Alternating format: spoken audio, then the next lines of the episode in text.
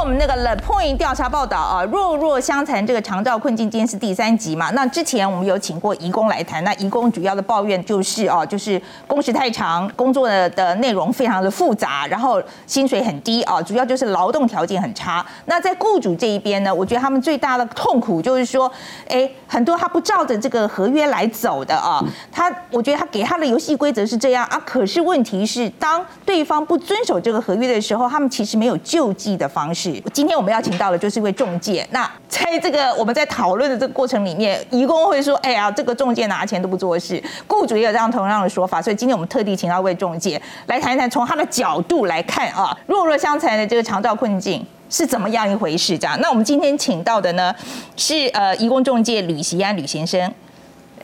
主持人好。哎，吕先生你好。那是这样子，非常首先非常谢谢你来哈。那刚刚我们有提到，就是说，哎，很多。这个义工会说中介收钱没做什么事情，然后雇主会说哦，哎，我那个中介收钱没做什么事情，你觉得这个说法公不公平？这个说法对中介公司确实不不公平，因为我们在私立就业服务机构许可及管理办法有规定的，有哪些是指定就业项目，好就业服务的项目啊，比如说我们一开始从接洽案件，帮雇主登记求财，他在申请招募函。然后送来源国的办事处去认证，文件认证以后还要寄国外。那当然在这之前会找好工人嘛，我们帮忙面试、试训面试。等到国外办好以后，我们要安排接机。好，所以工人入境后我们要去接机。那接机还安排入境入境后的体检，这是三天内要完成的。再来我们要办居留证，还有办理聘雇许可函。那当这些文件都好以后，工人刚入境，我们要带去雇主家里面。好，雇主家里面的时候，工人刚来语言不通，我们翻译要服务，哦，要去沟通协调。那好，那现在我们讲到说，移工进来了之后，他其实也介绍进去家里面开始工作了。那现在缺工的状况就开始了嘛？啊，是。那移工如果要求要加薪的时候，那你怎么处理呢？今天我们。会看状况，哦，每个雇主家的工作情况不一样。那移工要求加薪，我们会尽量去协调。毕竟劳动契约签的是一万七千元，那可是我们政府对外解释说，一万七是最基本的，你可以往上加。那也就造就了雇主的不谅解。哎，我当初签劳动契约是签一万七啊，你为什么要要求我加薪？那我们就会。看双方实际状况，如果他去做了一段时间的要求加薪，那工作也比较辛苦，我们就会站在义工的立场，会协助他跟雇主谈，哎，多少加一些。那可是这种情况下，印尼的会比较好谈，好，印尼的金额会比较好协调。可是越南的，他有的就会蛮强硬，说我要两万三，我要两万五，我要两万八，甚至还要开到三万的。你不要，他说我要雇换雇主。可是雇主没有违法，为什么要让他换？啊，怎么办呢？这种这种情况下，我们会跟雇主分析，你可能面临到的问题是什么？因为最坏的打算就是，移工逃跑后管制三个月不能补人嘛？这空窗期如果雇主可以忍受，我们就可以比较好处理。当然，我们比较常用的方式就是，我们会跟雇主还有移工协调。用解约、提前解约验证的方式来办理，重新先把重新招募许可许可函办下来。等到我们帮雇主找到新的工人，已经有对象了，在快承接或快入境前，再把旧的工人转出。转出以后，新的工人入境或者承接，哎，这样是不是可以缩短空窗期？这是目前我们比较常用的。不然真的没有比较好的方法。嗯，那另外一个谢先生，昨天那个雇主的谢先生啊，他就也提到一点，我觉得也这点也蛮难解，因为他就说他的他主要就是他的义工就跟他讲说，呃，他想要去工厂嘛，因为薪水比较高这样子。那他就说你合约还没到，你不可以走啊。然后后来他就说，他就告他说他性骚扰啊，让他可以在呃，等等于是说不需要雇主同意之下，他可以离开嘛，哈。那像这样的情况碰到像现在你你怎么办呢？你怎么样去解决这个问题？这个是在转换准则里面规定的啦。我们本来这个转换组织在修修订的时候，我们有建议你要把性骚扰拿掉，因为性骚扰不用举证，那不用举证的话，今天他只要想换雇主，想要换到工厂，他直接投诉性骚扰就好了。每个工人都投诉性骚性骚扰，甚至我们在高雄的会员，他们有个案，就是义工来雇阿嬷，他为了换雇主，先是投诉阿嬷打他，可是没有证据，接着他投诉阿嬷摸我，性骚扰，义工就被安置，也去转换雇主了。我们最怕就是这种情况会恶性循环一直发生呐。你觉得现在目前这个状况会不会恶性循环一直发生呢？我预判会。你觉得会？如果不是用性骚扰这种不实投诉，就是直接逃跑。好，这两条路嘛。哎，因为现在家庭看护工，如果说在合约的中途你想要转换厂工，在我们的建议之下，现在已经有一道防火墙。可是对于合约期满，我们三年到了，你期满转换，这些并没有限制。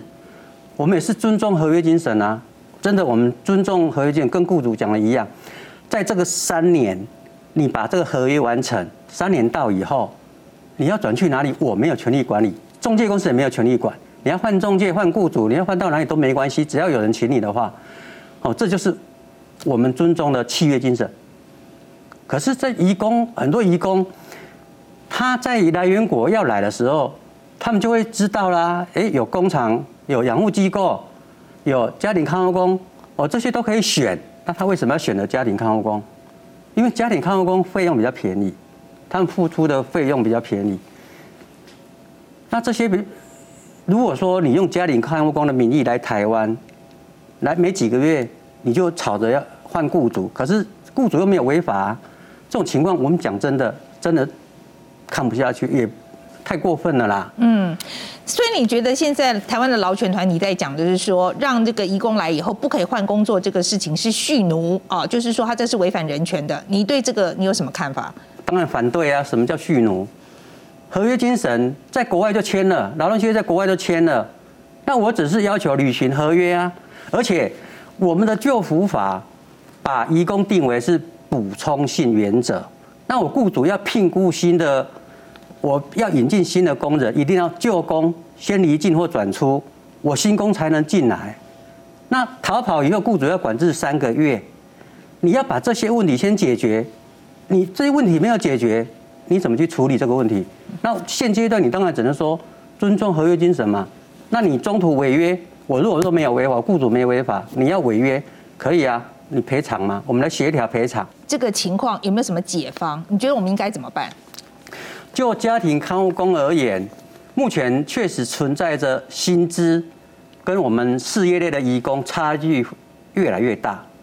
那我们政府对于家庭看护工的薪资从头从头到尾都不会主动调整，造成了薪资落差越来越大。这方面我们政府应该去正视。所以会建议，就是所有的家庭看护工要适度调薪。嗯，适度调薪以后，还有一个一个问题要面对的就是同酬不同工。我今天看护工雇的是陪伴的病人，跟卧床的病人领的薪水都一样，这个也是造就了现在工人会挑工作的原因。所以应该不同工不同酬，对不对？应该是建立，就像养护机构一样，你的病人去养护机构，如果说有鼻胃管，他会加一些钱；有尿管再加一些钱。那我们如果说回到家庭看护工来，我有鼻胃管的，我可能加个一点钱；那那有尿管再加一点钱。当哪一天这个工人他转出到陪病陪伴病人的时候，就回复原来的。啊，当然对。经济弱势者，我们政府就要对于薪资差一部分，用就业安定基金来适度的补贴，不要造成他们的经济压力越来越大。嗯，对，就是说，当你付不出来的时候，就多出来这个部分，对，也是政府也许就这时候应该要进来帮忙了。对，对。那你觉得我们现在为什么没有这样做呢？为什么没有这样做？这就要问政府机关啊。OK，对对对。可是我是说实在，你们一定去建议过嘛，对不对？啊，为什么为什么建议之后会没有没有这个结果呢？因为劳动部要考量的比较多，他要顾到，他要兼顾的是重症病人的家属这些经济负担。那所以我才会诚心的建议调薪。那如果说对于经济弱势者，予以薪资差异的补贴，就像说我们在请看护工之前要去长照中心登记求财。那如果说有请到本级本国籍看护工，会补助一万一个月，补助一万元，补助一年，最多补助一年。哎，类似这种方式啊，只是说去登记求财都是一个形式而已，因为没有本国看护工。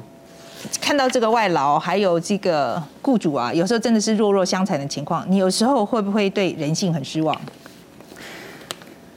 其实这人性也很正常啦，人不为己，天诛地灭嘛。义工来是要赚钱，雇主当然希望请到好的工人，那付的比较少，这都这很正常啦。那这个最大的问题也是我们政府的政策造成的，不敢说。对人性非常失望啦，只是说我们真的是政府过度的保护义工，我们政策很偏颇，凡事以外籍义工的权益优先考量，好，这就是造成现在最大的困扰。为什么？因为我们政策过度保护，会让许多的家庭内雇主感觉到说，我是请公主，我明明就请来雇病人，结果我要请他来伺候他，甚至请他来。生小孩、坐月子，这对雇主是非常不公平的。嗯，那义工他一定会讲说：“我我来这边，人家别人赚那么多，我赚这么少，所以我要加薪。”恶性循环会一直发生呐。嗯，这是政府又没办法说公布一个比较明确的啊，不能乱乱要求，怎样乱要求？不能啊。他说依劳动契约来，即便。政府如果过一阵子宣布说，哦家家庭看护工调薪多少，就像前几年从一五八四年调到一万七，劳动部另外一个解释，原来的家庭看护工不算数，要新的才有新的合约才开始算，这问题就出来了。旧工已经在台湾的领的比新进来的还要少，会造成不平衡。那当然不平衡，对，可是。嗯，我我在看的时候，我会觉得，其实劳工的来源现在看起来也越来越少了，对，对不对？对。所以说，如果说今天你不把条件提提升上来了哈，我意思是说，你若不把条件提升上来的话，我觉得我们可能没有人要来啊。最终就是没有人要来台湾呐。嗯，就现我我意思是说，劳动部今天为什么那个劳动就是他为什么要偏移工？我觉得我可以想象，因为他们去跟这个就是劳工的出口国在做。呃，协商的时候，他可能也压不下来，因为不然的话，他没有必要去 favor 去去去对别人的国国民比较好。他的选票是在国内，我我这是非常实际的实实际来讲啦，就是说劳动部今天做这样一个决定，我觉得呃，是不是？我觉得是不是因为不符合国际标准呢？不是，这是因为特定的立委要求的，特定的团体跟特定的立委去要求的。